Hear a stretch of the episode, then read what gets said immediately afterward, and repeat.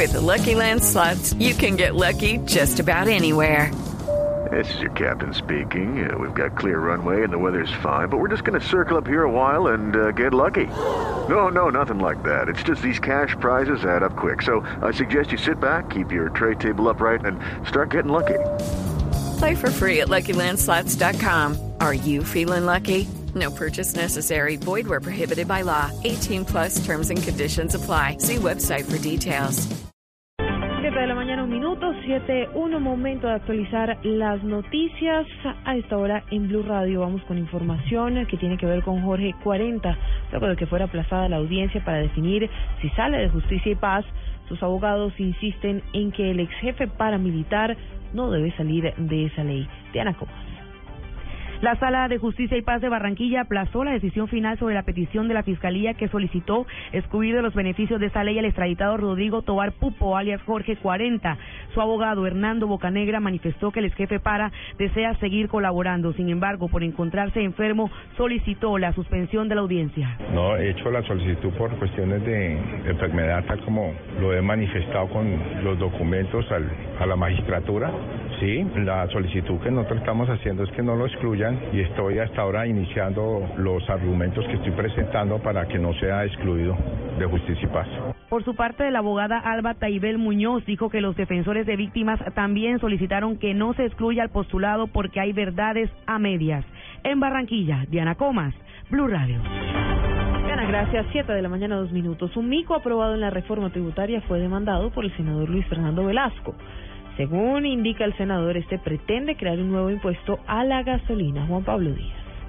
Según el senador Luis Fernando Velasco, la Corte Constitucional estudiará su demanda a un mico colgado a última hora en la reforma tributaria, en el cual se aplica un nuevo impuesto a la gasolina. Ese tributo se, se llama Fondo Parafiscal y ese Fondo Parafiscal, en mi concepto, fue irregularmente creado y está logrando que en Colombia cada vez que nosotros tanqueemos un vehículo estemos pagando casi 3 mil pesos por galón en tributos.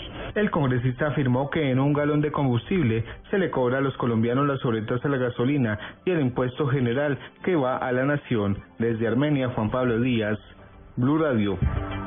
Juan Pablo, gracias. Siete de la mañana, tres minutos. El procurador general Alejandro Ordóñez confirmó desde Urabá que ya fue abierta una investigación preliminar contra nueve militares, esto por la emboscada de las FARC en el departamento del Cauca.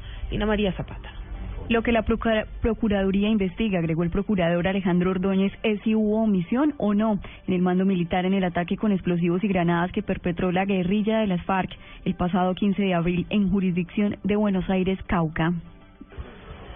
La Procuraduría desde el día siguiente de los acontecimientos eh, estuvo presente en el lugar de los acontecimientos, en, eh, recibiendo las declaraciones y los testimonios de un sinnúmero de funcionarios y ha considerado que es menester continuar con la investigación y hacer la apertura que realizamos en el día de ayer. Aunque el procurador guardó prudencia en sus declaraciones, trascendió que el Ministerio Público verifica también si los militares disponían de equipos nocturnos y si es verdad que los uniformados muertos no tenían un oficial que dirigiera las operaciones.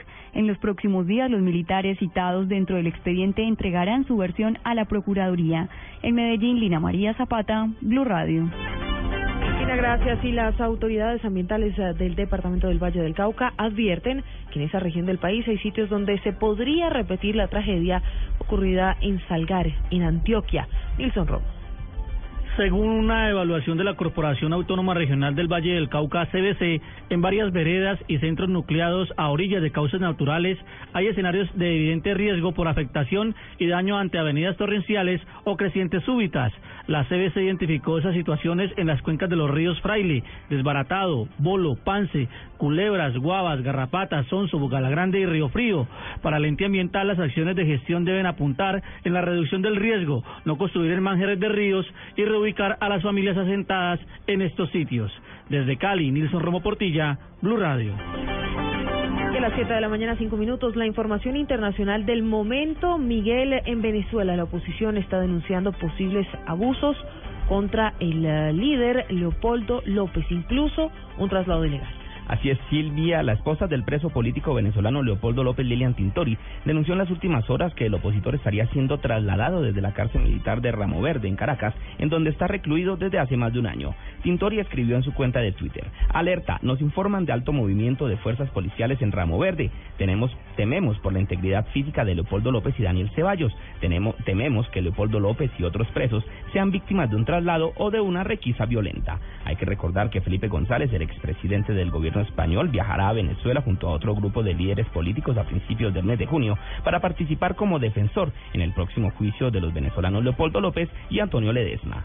Miguel Garzón, Blue Radio. Noticias contra reloj en Blue Radio. 7 de la mañana, 6 minutos. La noticia en desarrollo: al menos 12 yihadistas muertos dejó una ofensiva aérea en el norte de Irak. La cifra más de 1,2 millones de personas asistirán a la ceremonia religiosa que ofrecerá el Papa Francisco al aire libre el 6 de junio en julio en Guayaquil. Y quedamos atentos al gobierno español que manifestó su deseo de mantener, desde el respeto mutuo, unas relaciones constructivas con Venezuela.